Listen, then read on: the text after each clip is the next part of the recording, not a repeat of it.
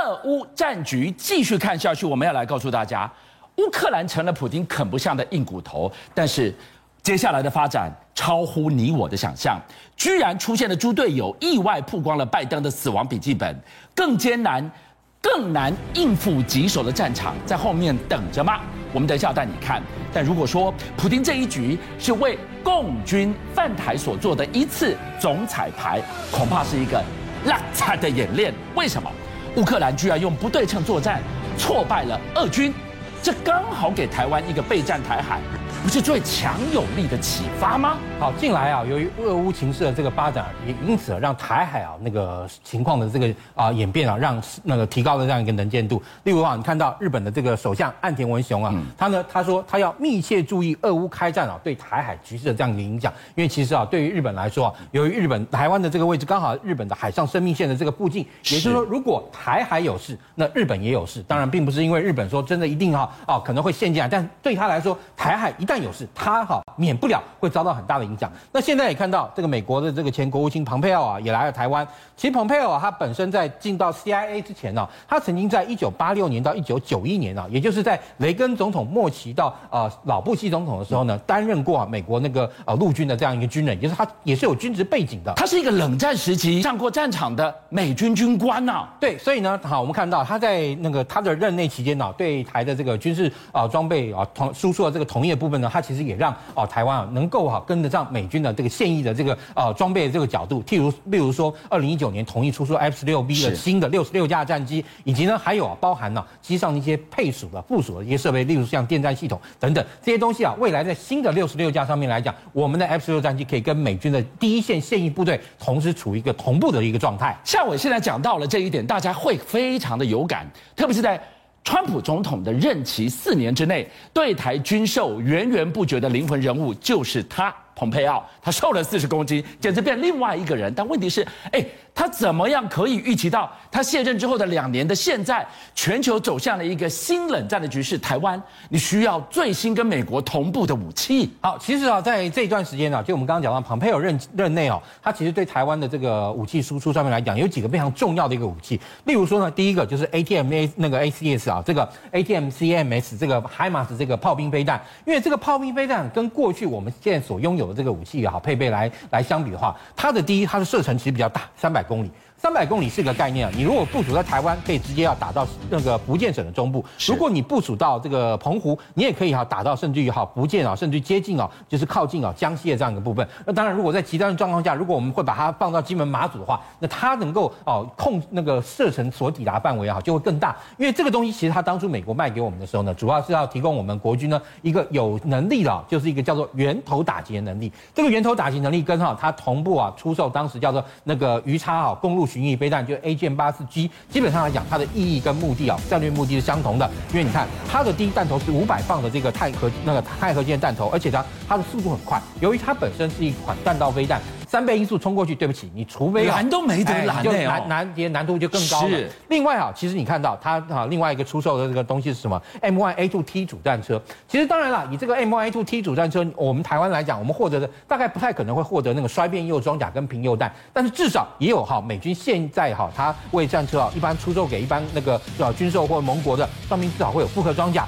而且呢，呃，一般的我们现在这个 M 幺幺两栋啊，那个战车能够打的这种脱壳一稳弹也都会卖给你，因为这个复合装甲其实说真的，比我们那个钢铁哈那个要硬上十倍。我们讲过，我们现在主战车 M 六零 A 三或 M 十八 H，它都是铸造炮塔，它本身是是用那个呃等于说是啊用一个模子，然后把金属这样灌倒进去的铸造的。但是呢，像这种那个哦我们讲到这种像呃 M one 的这种复合装甲，它可能是一层钢，然后一层凯夫龙，然后另外一层再钢，然后再加上很多东西，然后把挤压而成。那这个时候呢，它这个它的防护效果会比我们刚刚讲到那样一个龟壳式的铸造炮塔要好上好上非常多。而且呢，它由于哈这个当初设计的时候，美军的这种车辆就很重视啊它的那个呃战呃重弹后的这样一个生存性。因此你看，像 M1A 那个战车，它在跑，它其实它里面包含炮塔里面的弹药室，然后车厢的这个储储弹箱啊，都跟炮塔本身其实是有防火门本身啊，或或阻隔门区隔开来，可以阻隔。是，也就是你万一炮弹啊那个或敌方的这个炸进来的时候呢，基本上不会比较不会不会啊，虽然说完全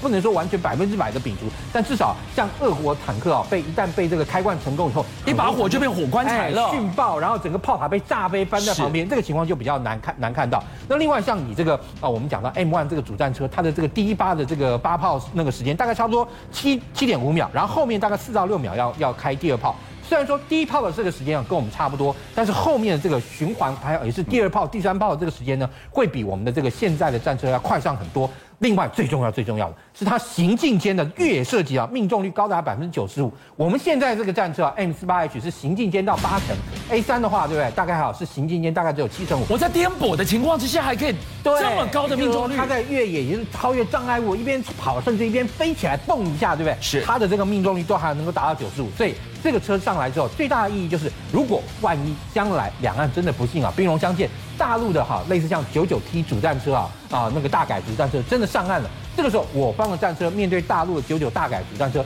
不至于说是完全哈无计可施。你回头来看俄乌这一场战局，很多的朋友会有一个投射的状况，会觉得哇，你看到普丁大帝的全军的入侵，那不就是给中共万一哪一天武力犯台做最好的总彩排？而我们就是现在的乌克兰，他能怎么挡？我们来看看乌克兰如何利用不对称作战，给台湾上一课。好，我们看到这次当然俄军的攻击啊，我个人认为协调做的真的非常差。但是呢，有有些画面还是很值得大家注意的，就是啊，你看前两天在乌克兰首都啊基辅西北边啊有。有人拍到什么？俄军的这个精锐啊，第一那个七十六近卫空降师呢，啊，驾驶了俄军的这个空降的突击坦克，跟着啊空降兵啊一起前进。你看，这是啊他们的这个呃那个那个啊叫做 BMD 四 M 的这样一个空降战车，还有 BTR 啊 MDM 的这个那个空降那个运兵车。这个车的特性是什么？因为它当初呢，它其实是重视啊这种所谓的快速机动突击作战，